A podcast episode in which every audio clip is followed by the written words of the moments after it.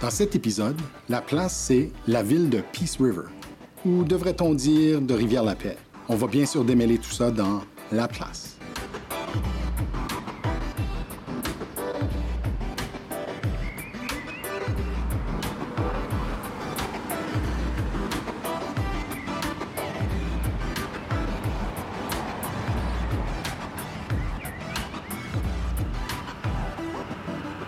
Alors, nous voilà euh, littéralement sur la rivière La Paix. Euh, et puis, on est en train de prendre le traversier, euh, le Shaftesbury Ferry. C'est comme on dirait que ça a été fait pour euh, euh, la poésie de la chose. Mais euh, on a une capacité, on dit sur le site web, de huit petites autos. On est présentement deux, c'est dur à imaginer. euh, Plus une motocyclette. Ouais. Plus une moto, c'est probablement le, le conducteur qui l'a. Euh, mais c'est une autre façon. Donc, c'est une des euh, façons de ne pas avoir à retourner, prendre le pont ailleurs et revenir. Euh, mais on voulait s'assurer de- de- de- d'enregistrer au moins le début de cet épisode euh, sur euh, le traversier Shaftesbury.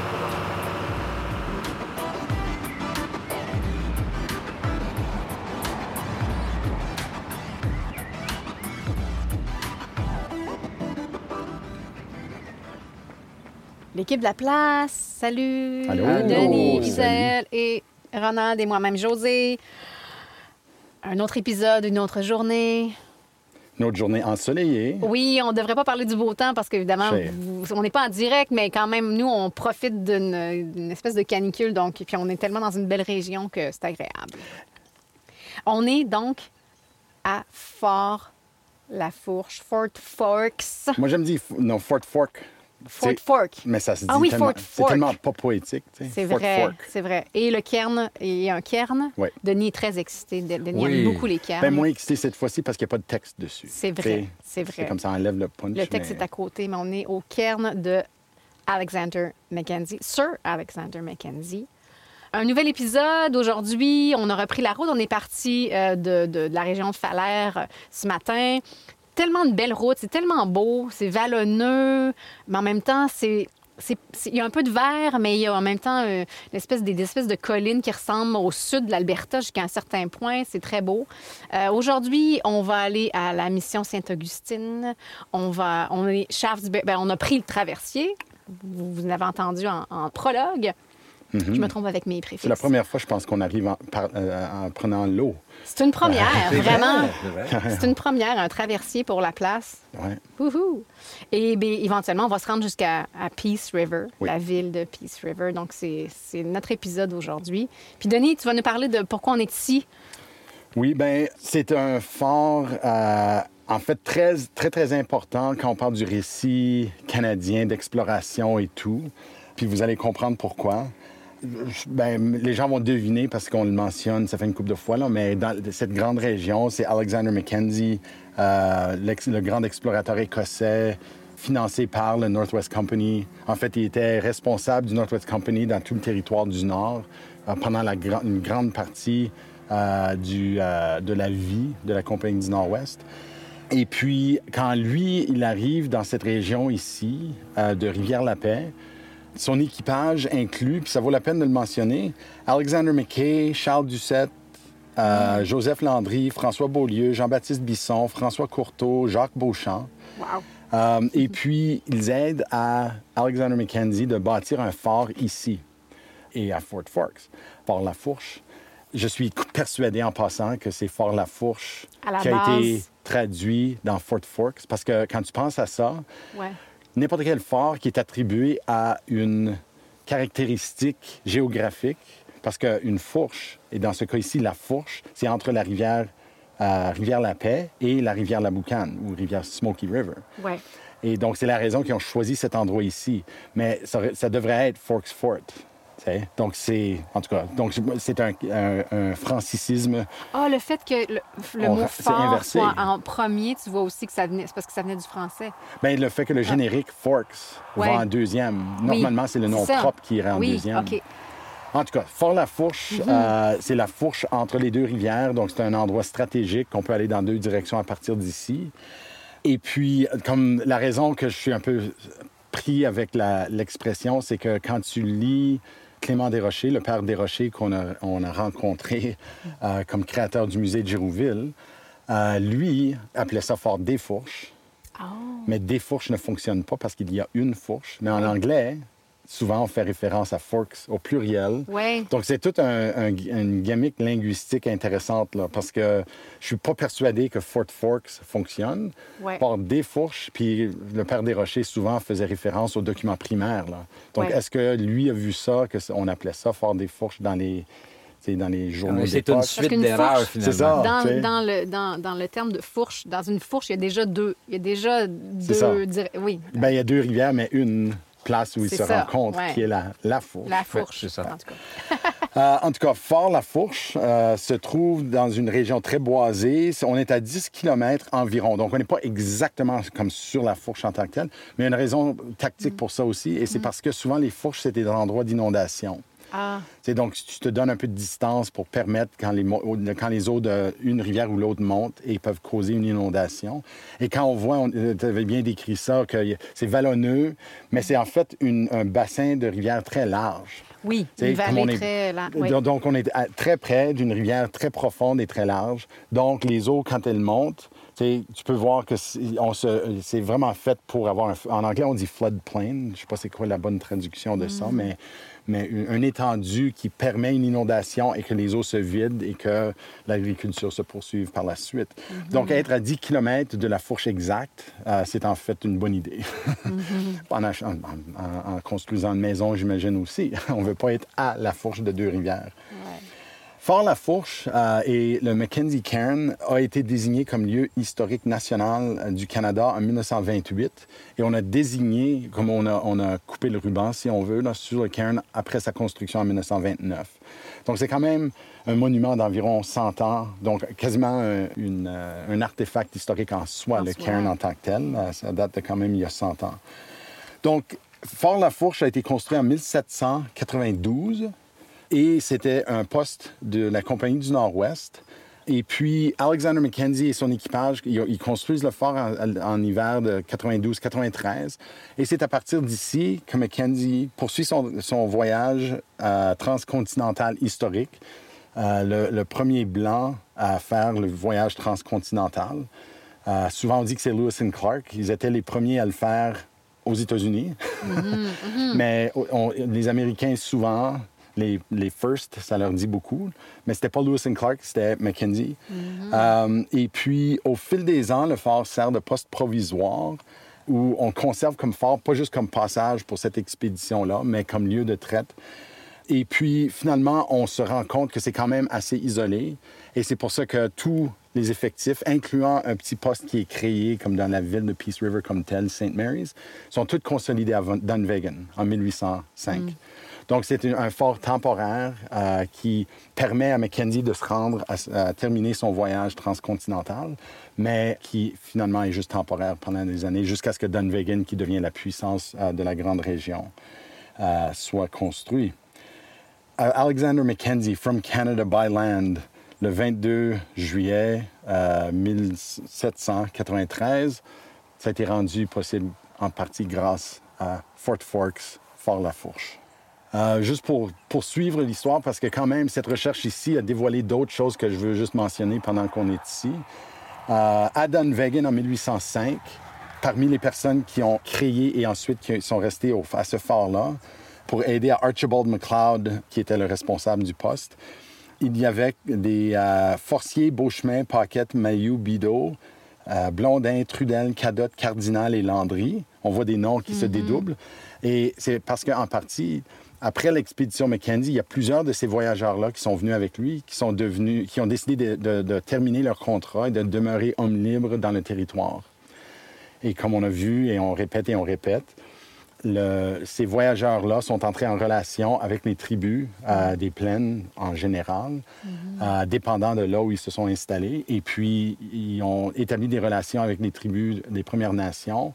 Et puis, le mariage euh, entre eux et les femmes de ces tribus-là ont donné naissance littéralement à des bébés et figurativement ou, euh, à une nation de- d'enfants qui sont, ou de personnes issues de, ces deux mondes-là, le monde de Première Nation et le monde euh, occidental, francophone dans ces cas ici.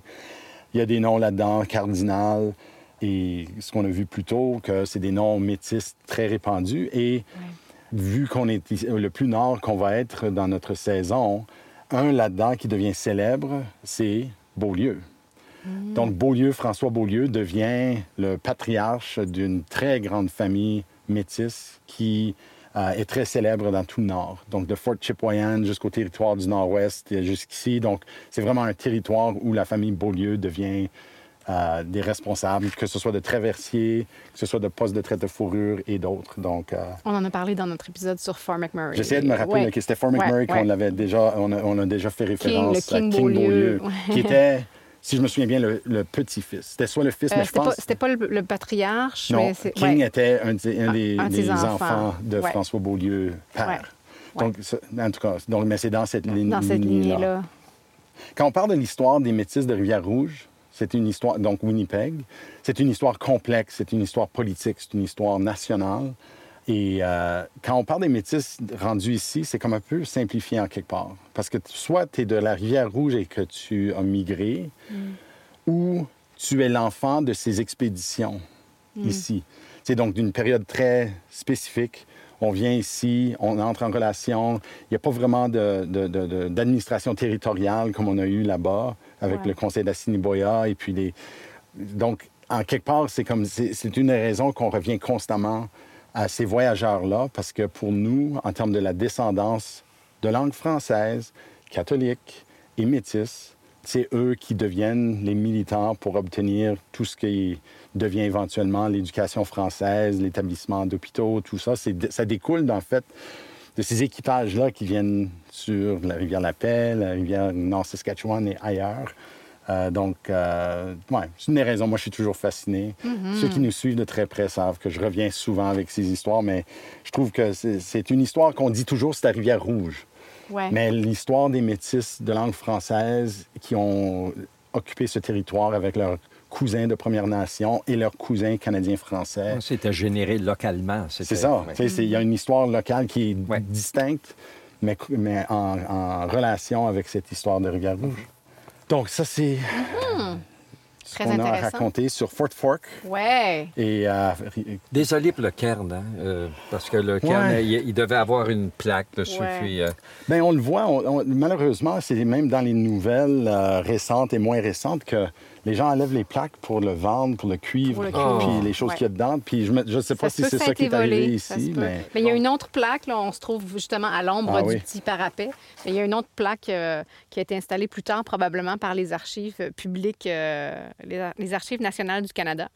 D'ailleurs, avec une traduction en français et, remplie ouais. de fautes d'orthographe Ouais, et de mauvaises malheureusement- traductions. Ouais, L'information est, est tellement le fun, mais effectivement, Ouais. la, la traduction fait un peu mal aux yeux. Mais il y a une belle grande euh, reproduction d'un portrait de- d'Alexander Mackenzie. donc Oui. euh, Et à, et à l'arrière, justement, il y a une photo de l'inauguration de Cairn Mm. euh, qui date, donc, euh, c'était en quelle année? 1929. 1929, ils l'ont- c'était le- quand ils l'ont inauguré Donc, euh, bientôt 100 ans. OK, bien, on, on reprend la route donc pour aller à la mission Saint-Augustine? Oui. OK.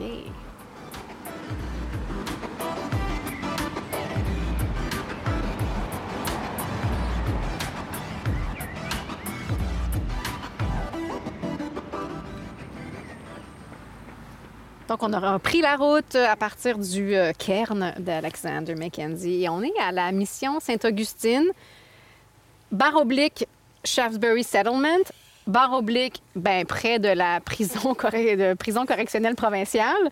Euh, donc, on est dans un cimetière avec une euh, jolie église historique. Et plus loin, à l'entrée du site aussi, il y a, vraiment une, grange qu'on croit de 1936.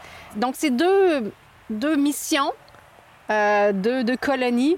Et Denis va nous expliquer un peu tout ça. Ben, puis tu peux, euh, vous pouvez compléter comme vous voulez parce qu'il y y, y a des C'est chapitres qui flou, manquent. hein? Oui.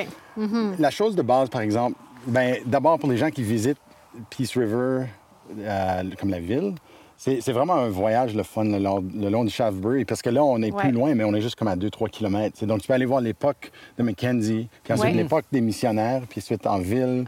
Comme c'est Ouais. vraiment un, un coin intéressant, beau, c'est vraiment bien. Là, je dis des chapitres qui manquent parce qu'une des sources principales que je- sur lesquelles je me suis fié, parce que c'était quand même le plus complet que j'ai pu trouver, mais c'est très difficile à se fier trop dessus. Et c'est l'inventaire de- des ressources patrimoniales de la ville de Peace River. Donc, ils ont commandé une recherche. Et puis, il y a plein de problèmes euh, historiographiques avec ce qu'ils présentent. Mais ce que je vais vous présenter va être bien correct. là. Parce que les autres, ils, ils font comme si, une fois que les Blancs sont arrivés, c'était comme... Une fois que les missionnaires arrivent, là, c'est comme le début de, De la tout, région de Peace ouais. River. Ben, Alors que. il on oublie sait. le trait de fourrure et encore plus, il oublie le fait qu'il y avait les danza et les cris qui euh, étaient dans le territoire, comme on a déjà vu dans d'autres épisodes, depuis belle lurette et que plus récemment, depuis les 1700, c'était vraiment les danza ou les castors qui étaient dans la région, que les cris sont venus occuper le territoire et puis il y a eu des conflits qui ont fini dans la Grande Paix de 1787 dont Rivière-la-Paix. Oui. Donc, en tout cas, le- je trouve ça drôle que dans toute une, une- une analyse de l'histoire de la région, qu'on commence avec l'arrivée des missionnaires, mais bon, Ouais. Ça, c'est la source qu'on travaille avec.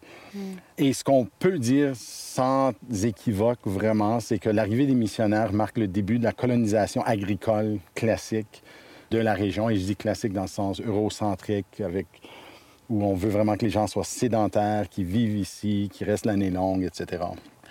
Euh, c'est vraiment à partir des années 1840-50 là, que les missionnaires du Sud, donc euh, Saint-Albert, euh, on pense à Lac-la-Biche, tu sais, les grands centres missionnaires, on commence à envoyer des missionnaires dans le coin.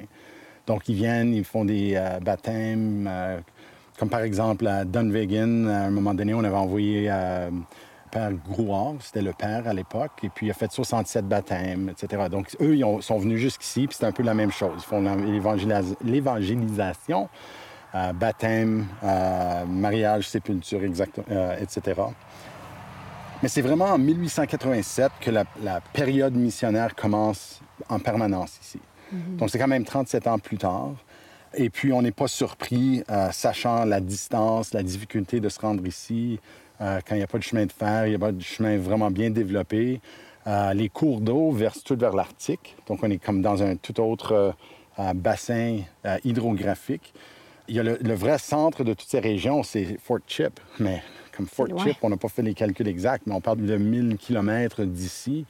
Donc ça, ça peut pas vraiment être un centre utile pour cette région ici. Donc c'est très euh, isolé pendant longtemps relatif à la colonisation du reste de la province.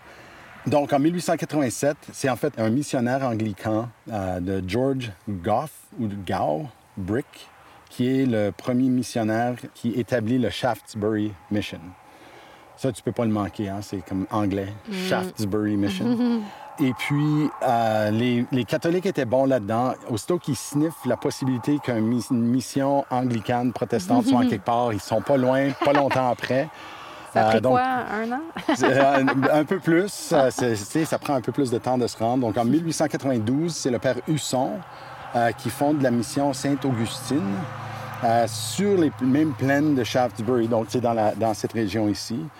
Et c'est les Sœurs de la Providence qui viennent et qui euh, sont les, ceux qui ont créé l'école de la mission en 1889. Mais comme vous avez probablement déjà remarqué, euh, 1889 vient avant 1892.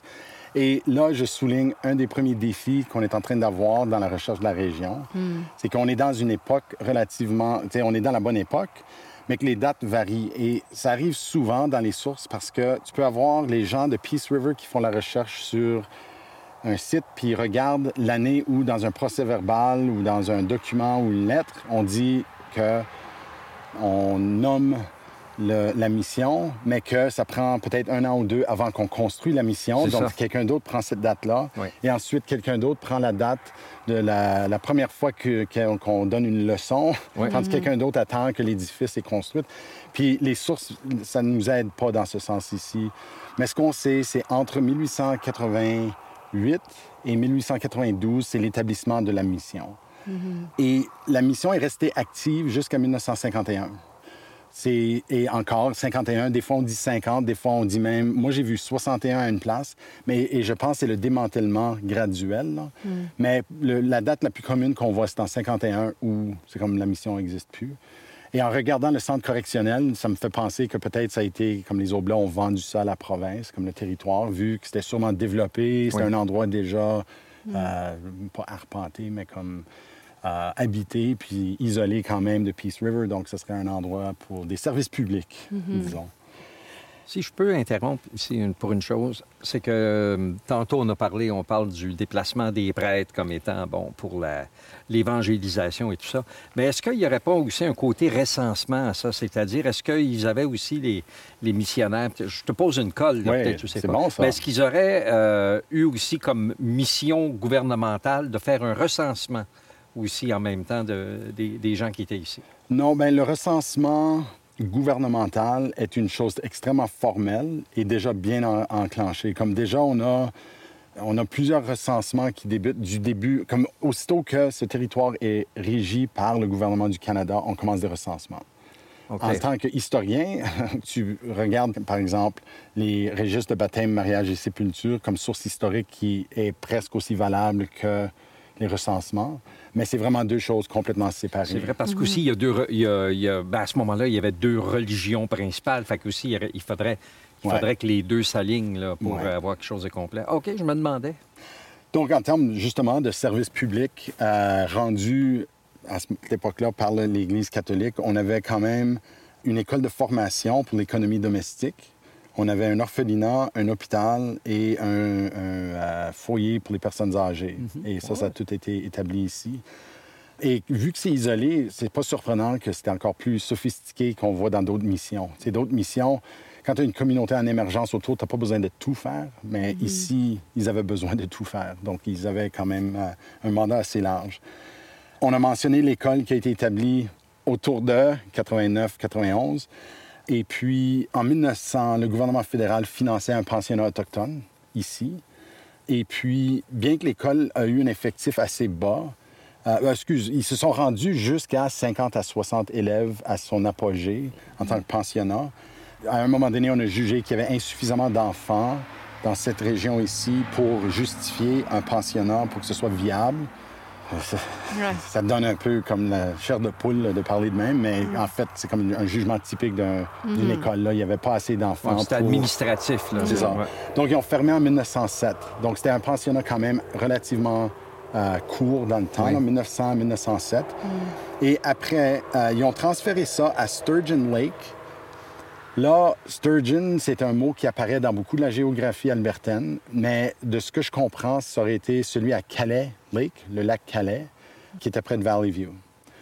Donc, quand même loin. Euh, Donc, le plus qu'on va dans le nord, que ce soit le nord de l'Ontario, le nord des- de l'Ouest, euh, le plus que les gens subissent le- la distance pour les pensionnats. De Parce leurs que parents, C'est ça. ça. Parce que dans le sud, souvent, les pensionnats se trouvent au moins à proximité. Puis on le voit dans les, dans les journaux des sœurs et d'autres personnes qui documentent les pensionnats que les parents visitent et qu'on est capable de les voir dans des spectacles, un peu comme dans les, écoles, euh, les écoles qu'on voit, là, qu'on a vécues.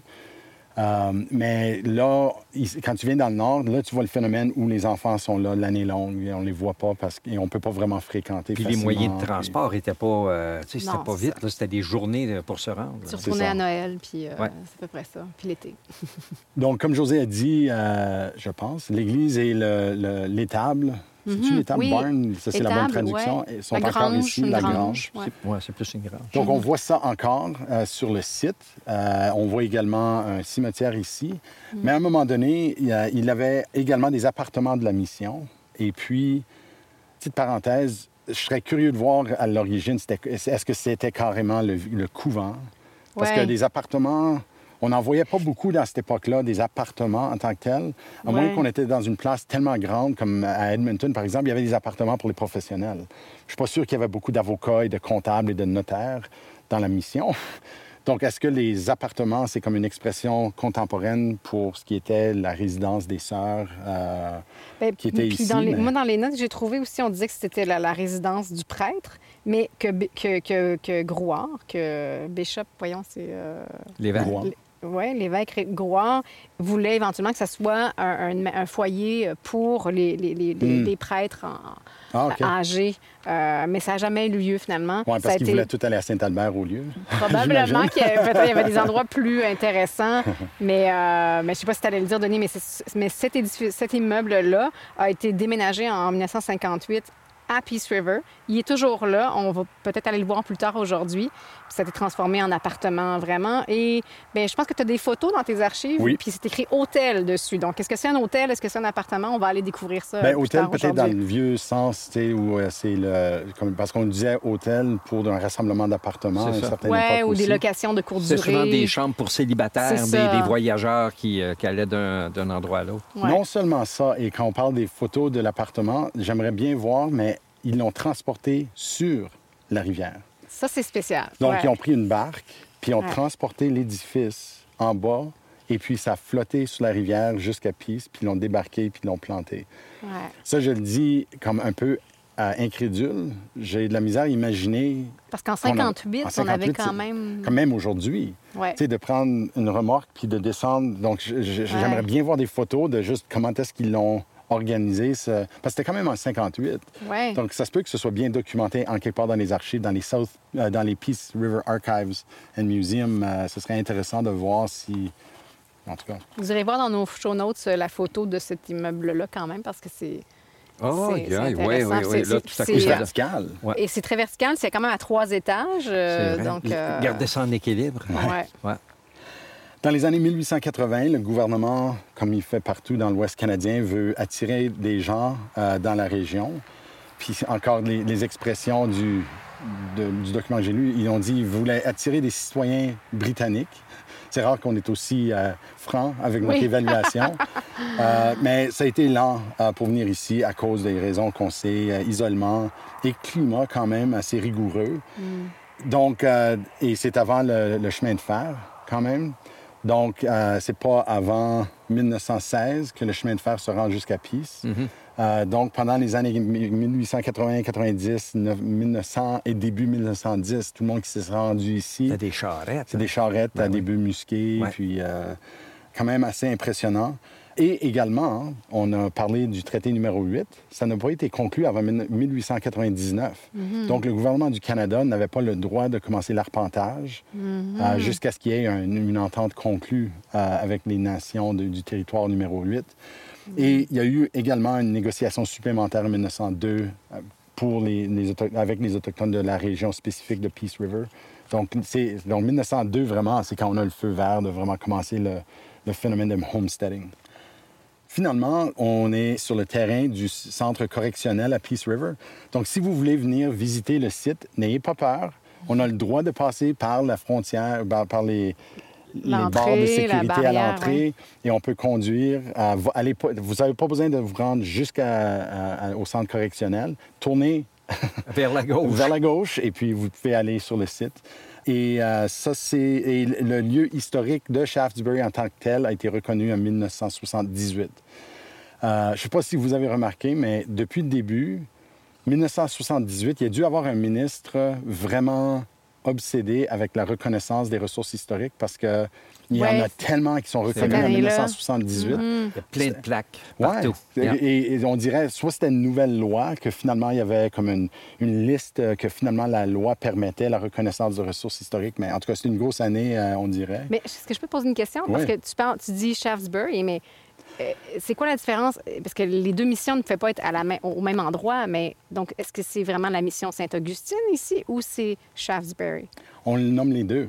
Les on deux, appelle la, la mission, on, on appelle, on dit Shaftesbury, Saint-Augustine. Saint-Augustine, OK. Mais je suis d'accord qu'on ne différencie pas vraiment les deux. Puis le cimetière, il y a des francophones, il y a des, il y a des Il y a noms... des noms français, des noms à- français, à, la des noms fois anglais. civils et aussi il y a une- une- un cairn Ouais. avec quatre Oui. plaques. Ouais. Quatre Oh! plaques, pas rien qu'une. Oh, oh, Et puis, euh, il y a les... Mais est-ce que les anglophones ici étaient aussi catholiques? Est-ce que c'était des Ben, anglophones catholiques? ça Parce- Mais c'est que la mission de Shaftesbury était anglicane. Donc, euh, Anglicane, ben oui, c'est ça. Ben, puis là, ben, c'est tout autre chose, mais c'est parce que d'habitude, les tombes ne sont pas dans la même direction entre les protestants et les, les catholiques. Ah oui, mais là, c'est tout, c'est mélangé. Là. Oui, c'est ça. Sur le cairn, euh, on voit qu'il y a quatre plaques. Et puis, les plaques reconnaissent la contribution des Sœurs de la Providence, euh, ainsi que les Pères Oblats. Parmi ce que j'estime environ 50, 60 noms, j'ai juste vu deux noms qui n'étaient pas ouvertement, clairement francophones. Donc, la- le cairn suppose que ce lieu sur lequel on est, qui inclut l'église et le cimetière, c'est catholique. C'est ça, oui. Ferait du bon sens. Euh, je ne sais pas si peut-être la grange, c'est le côté. Mais est-ce qu'ils auraient. Je pense pas qu'ils auraient été si collés que ça. Donc, Ben il y a de l'information à voir parce que les, les- on, on ne démarque pas clairement ce qui est Auguste- Saint-Augustine, ce qui est C'est Shaftesbury, ça. ce qui donne l'impression que c'est tous sur le même site. Donc, Ouais. c'est la, la distinction n'est pas claire, mais c'est quand même un lieu important parce que c'est l'avant Peace River. Ouais. un peu comme on a vu à Falaire, il y avait comme un, un endroit avant que Falaire soit ce qu'il est aujourd'hui. Exact. On dirait comme Peace, c'était ça, Ouais. jusqu'à ce que Peace River émerge plus tard, qu'on va discuter tantôt dans le prochain segment. C'est intéressant, c'est assez euh, confondant, justement, cette histoire de ça bouge, parce que moi, j'ai une note aussi qu'en 1892, donc dès les débuts, la- la- la- la- la- la- l'Église catholique a été déplacée parce que François le, prêtre avait, c'est son, nom- c'est son nom de famille, Mhm. euh, avait donné du terrain, puis on, on a déplacé la mission puis l'école sur les, les- les lots de rivière 21, 22, 23. Donc, euh, il était où avant? C'est- c'est Une pas question qui peut se poser, c'est est-ce que, puis c'est arrivé ailleurs, euh, par exemple Rundle, c'était peut-être, Shaftesbury était peut-être relativement temporaire. Ah oui, Tu sais, qu'ils ont déplacé pour, Ouais. pour prendre Shaftesbury, mais ça, c'est de la spéculation, puis on Ouais. préfère ça longtemps. Mais ouais. Intéressant. oui. On continue d'apprendre. Donc voilà, on a décrit une époque. Pour ceux qui font la chronologie à la maison, on, on est désolé, euh, mais c'est un site historique important. Là, on va prendre la route euh, pour faire l'histoire de la région de Peace River à un endroit particulièrement euh, splendide.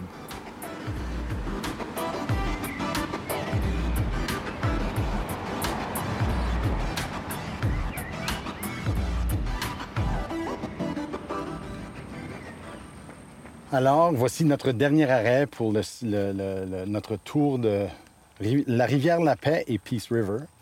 Euh, et en fait, euh, on est à ce qu'on appelle 12 Foot Davis Park. Euh, J'espère qu'on va nous expliquer ça tantôt. hein. Euh, mais en réalité, on, est, on a une vue panoramique sur toute la région de Peace River. Euh, donc, on voit la fourche des rivières Smoky et la, la rivière La Paix, incluant les îles qui font partie de la fourche. Euh, ensuite, on voit la ville de Peace River euh, et on voit toutes les routes qui entrent et qui sortent.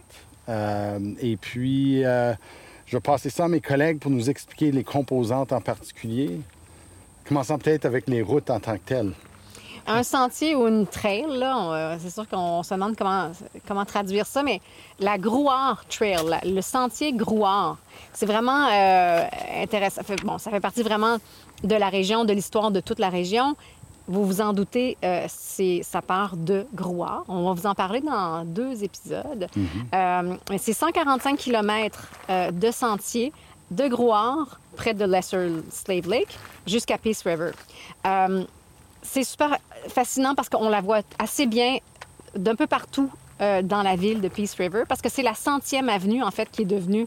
euh, C'est devenu la centième avenue, mais c'était le sentier euh, que tout le monde empruntait parce que ce sentier-là, c'est un sentier de transport depuis des millénaires, emprunté par les Premières Nations dans la région. Les archéologues considèrent que ce sentier-là serait le plus ancien corridor de transport en Amérique du Nord. D'abord utilisé par les humains et les animaux qui allaient vers le sud du continent à partir du détroit de Bering. Donc là, on s'entend, là, c'est vraiment euh, depuis le début de la présence humaine dans, dans, Wow! sur le continent nord- nord-américain. Avant et après l'arrivée des Européens, euh, évidemment, les Autochtones utilisaient cette route quand ils chassaient dans les terres du Nord. Alexander Mackenzie, on vous en a parlé tout à l'heure, il a parcouru ce sentier-là dès 1793. Puis c'est intéressant avec ce que Denis racontait plus tôt dans l'épisode parce que lui, il la décrivait comme la Cree War Trail. Mais après, il y a eu la paix. Donc, euh, le sentier de guerre du peuple cri envers la nation euh, d'Ansa.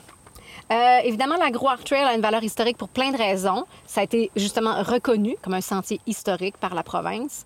Euh, abondamment utilisé aussi pendant la traite des fourrures, au milieu des années 1700. Tous les agents de la Compagnie de la baie du Son, donc les premiers non-autochtones à le faire, ils ont collaboré euh, à cette époque-là avec les Premières Nations pour mettre la main sur les meilleures fourrures, etc. Et la traîne de Grouard devient un des principaux sentiers pour connecter tous les forts qui ont été installés euh, euh, dans, cette période-là. Pour parler deux compagnies, autant euh, la baie du Son que la Compagnie du Nord-Ouest, même après leur fusion en 1821, c'est vraiment un sentier qui, est, constamment utilisé. On vous a parlé du fort Chippewayan, euh, Rocky Mountain Fort, le Lesser Slave Lake Post aussi, et évidemment le fort de Dunvegan. La trail de Grouard est encore super importante quand il y a la ruée vers l'art du Klondike. Donc, entre 1797 et 1798, apparemment qu'il y aurait près de 2000 personnes qui ont emprunté ce sentier-là pour se rendre au Yukon. Je pense que Denis nous disait que c'était, on encourageait les, les, les, les gens à, à, la quête euh, de, de l'art d'aller par là, mais c'était pas nécessairement la meilleure trail. C'était la pire. C'était la pire, possible. mais pour faire du cash, euh, ouais. pour faire du cash, on disait non, non, allez, allez par là, allez par là. Mais c'est ça, elle était quand même très difficile et elle s'est énormément détériorée dans ces années-là. Euh, à cause de, de, la rue vers l'or. Éventuellement, c'est une autre route complètement qui a dû être trouvée pour se rendre au Klondike. On dit que cette ruée vers l'or, ça a justement occasionné l'implantation de la police montée mmh. euh, oui. dans le coin. Donc, on vous en a parlé. On en a parlé à Calgary, la Northwest Mounted Police, euh, qui, sont, qui s'est installée à la, au Peace River Crossing. Donc, Peace River Crossing, c'était, c'était ici, j'imagine. Peace River Crossing en tant que tel.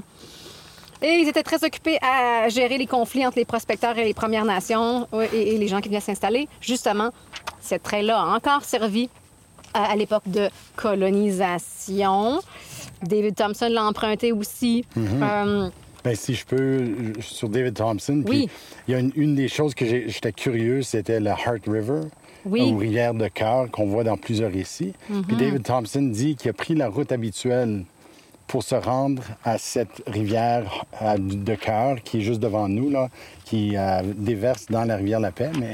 Euh, c'est ça, il appelle ça la route habituelle dans la route journaux. habituelle, Ouais. donc c'est la Ça, c'est en gros- 1804. Ouais. Ah, excuse, entre euh, 1802 et 1804, dans cette période-là. Donc déjà, on Ouais. appelle ça habituel quand c'est les premiers C'est blancs la à mettre seule pied, route. Ouais, c'est la route que tout le monde emprunte, depuis- et ça depuis des millénaires. Donc, on l'a renommé, on l'a nommé Grouard Trail plus tard. Et vous allez voir dans mon récit qu'on l'a renommé aussi euh, d'un autre nom, mais on est revenu à Grouard éventuellement.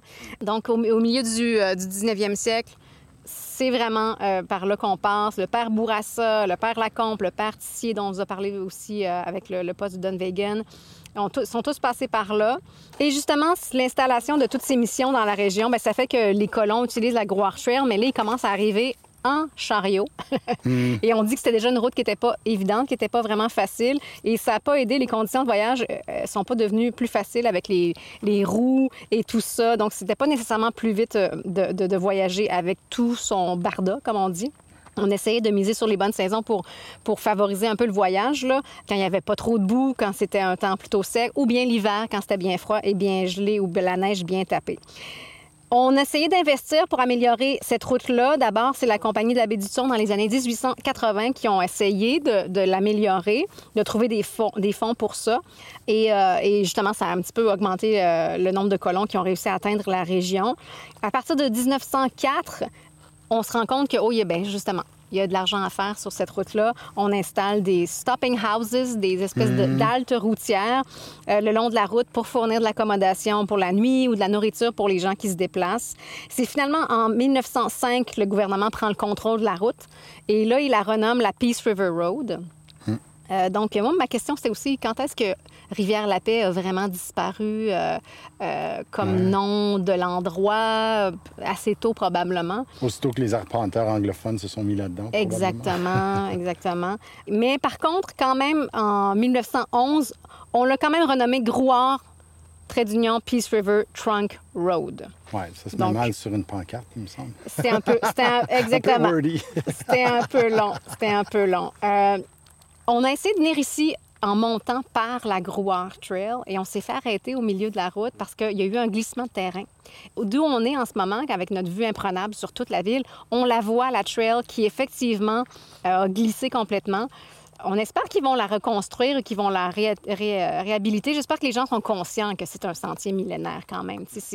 Ça a une valeur. Mais je pense que c'est- protégé comme ressource historique. Donc, ça devrait, euh, ça devrait bien aller de ce, ce côté-là. Donc, quand vous passerez par Peace River, la prochaine fois, la ville de Peace River, ayez un petit, euh, un, un petit regard, une petite pensée pour cette, euh, ce sentier historique ou prenez-le en voiture ou à pied ou en vélo, je ne sais pas. Puis dites-vous que vous marchez ou vous roulez dans les pas euh, d'humains et d'animaux depuis des, Des milliers d'années. Ouais, Wow, c'est voilà. quelque chose. Mhm. Mais ça explique pas pourquoi on est un parc avec un nom aussi Non, weird. c'est une autre histoire Aussi maintenant. bizarre que 12 Foot Davis. Voilà. Ouais, 12 Foot Davis, ben, ben, vous allez, euh, en fin de récit, vous allez comprendre pourquoi que c'est important qu'on est à ce lieu précis ici, à la rencontre des deux rivières, donc la rivière de la Paix et euh, la rivière Smoky.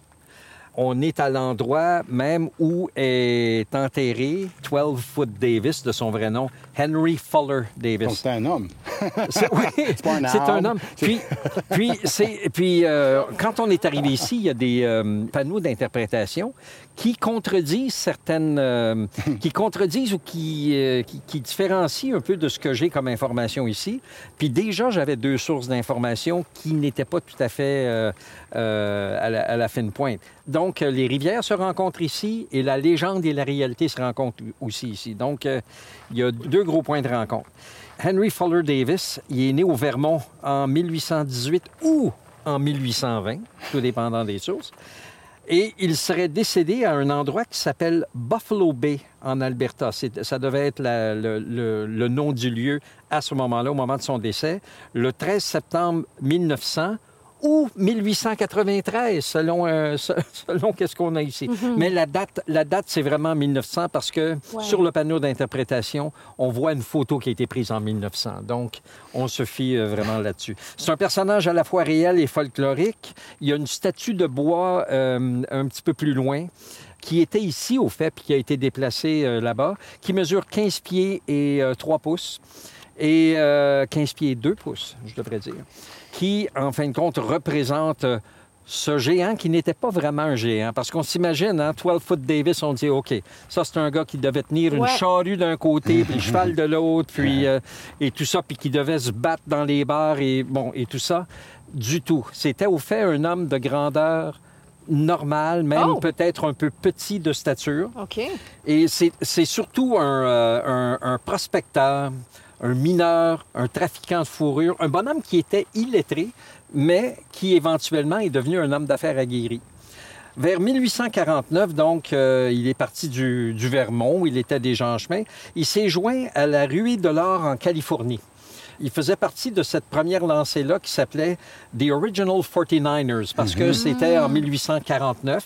Et plus tard, il y a même une équipe de football qui Ouais. s'appelle, euh, qui maintenant c'est San San Francisco. Francisco. Bon, voilà. Et c'est en Ah, ça l'honneur. vient de là, justement. ça. Oui, oui, les 49ers. Tout- Ouais, oui, c'est les ça. mineurs originaux, c'est comme les pionniers de San Francisco. Là, c'est les gens qui sont des pas 49ers. Oui, Puis, euh, mais c'est un bonhomme comme ça qui, euh, c'est un opportuniste, mais c'est un bonhomme qui était très mesuré dans ce qu'il faisait. Donc, euh, il est allé avec les 49ers, puis il a fait euh, qu'est-ce qu'il avait à faire là? Éventuellement, il entend, euh, il entend parler qu'il y a une ruée vers l'or, plus au nord. Donc, il poursuit, euh, il fait un détour, puis il se retrouve à Bakerville, et c'est dans la région de Caribou. Colombie-Britannique. Donc, ces régions, je ne peux, pas, je peux pas vous garantir qu'elles existent encore sous, sous ce nom-là. Et, et là, il remarque que le rivage, je suis obligé de vous, lire celui-là, parce que c'est un peu technique. Donc, il arrive à Bakerville, puis là, il remarque que le rivage de Willow Creek, qui est riche en or, est entièrement occupé par des, euh, concessions minières. Autrement dit, il arrive là, puis il n'y a pas de place pour personne. Puis lui, ben, il arrive là, puis il veut vraiment faire affaire. Donc, il ne se laisse pas décourager, puis il commence à mesurer l'étendue de chaque concession qui, en vertu de la loi, ne doit pas excéder 30,5 mètres, donc 100 pieds. Et il constate, en faisant le tour, qu'il y en a deux d'entre elles qui, en- qui ensemble, mesurent 12 pieds de plus. Autrement dit, qu'ils ont 6 pieds de, de trop, chacun d'un côté puis de l'autre. Donc, qu'est-ce qu'il fait? C'est qu'il euh, il commande un nouvel arpentage. Puis, puis là, il, il, euh, réclame ce, ce trou-là. Et, et il, euh, il établit sa propre concession au milieu des deux autres. Puis, donc, ça lui donne 3 3,7 mètres, qui est 12 pieds. 12 pieds. Et ça lui rapporte, puis là, il y a deux chiffres, ça lui rapporte entre 12 et 15 000 dollars Euh, il l'exploite à fond et tout ça. Donc, et c'est de là que vient le nom 12 Foot 12 Donc, Davis. c'est pas un genre de Paul Bunyan. Ça n'a rien à voir parce que- ri- rien à voir. Puis, puis au fait, euh, quand j'ai su que, quand- parce qu'on se distribuait les, euh, puis moi ça, ça éveillait mon imaginaire de penser ah ok 12 foot Davis. Puis je suis même allé avant ça faire de la recherche sur Paul Bunyan et tout ça. Je voulais vous arriver avec des, des parallèles et ça n'a rien à voir du tout. C'était donc un homme de stature très très très normale. À la fin des années 1860, après euh, après avoir fait fortune, parce qu'on parle de 1860, 15 000 dollars, c'était énorme. Euh, il commence à faire du euh, commerce euh, avec d'autres en amont de la rivière de la Paix afin de faire concurrence à la Compagnie de la baie du Tson. Et en 1886, il établit son propre commerce à Fort-Vermilion, puis il va concurrencer la, Compagnie de la baie du Tson jusqu'à sa mort, donc en 1900. Malheureusement, les, euh, les dernières années de 12 Foot Davis ont été très pénibles. Il est devenu aveugle à un moment donné. Euh, il a été gravement handicapé par des euh, rhumatismes, puis il devait être transporté euh, partout avec, une, avec une charrette. Il avait la réputation d'être un gars extrêmement jovial et honnête en affaires. Mais Malgré le fait qu'il était euh, illettré, très peu, euh, il, il savait pas lire rien, il y avait cette, euh, il y avait cette réputation-là d'être un homme honnête et à son affaire.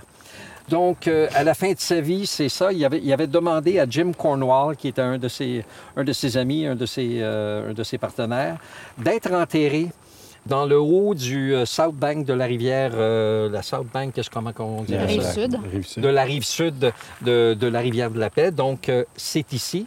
Mais il a fallu qu'il soit euh, exhumé pour faire ça parce qu'il était enterré Ailleurs. ailleurs. Donc, euh, ils l'ont euh, exhumé, puis euh, il est venu ici selon euh, ses, ses volontés. À la fin de sa vie, on lui a demandé, tu sais, est-ce que tu as peur de mourir? Puis il a dit, non, il dit, j'ai jamais tué personne. J'ai jamais fait mal à personne volontairement. Puis ma maison était toujours ouverte à tout le monde, dont les voyageurs. Donc c'est un bonhomme qui est, euh, qui est mort euh, en paix. Puis la raison pourquoi il voulait justement être enterré ici, c'est que de sa dernière demeure, il voulait voir justement les deux rivières.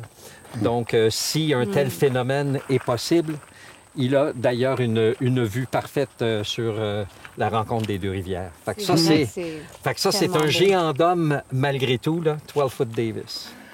Bien, avec ça, on termine notre tour de Peace River. Et puis là, euh, on va terminer notre tour de, de- de- parce qu'on avait dit que Falaire, Girouville, Darnay, c'était le sud de Rivière-la-Paix. Là, on, on va terminer le nord de Rivière-la-Paix avec le prochain segment, prochain épisode qui va porter sur euh, la communauté super dynamique de Saint-Isidore.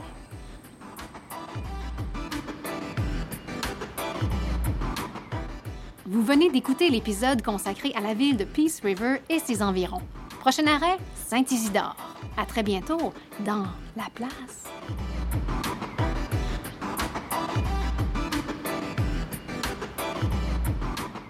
Le podcast La Place est une production de la Société historique francophone de l'Alberta, réalisée grâce à l'appui de Patrimoine canadien et du gouvernement de l'Alberta.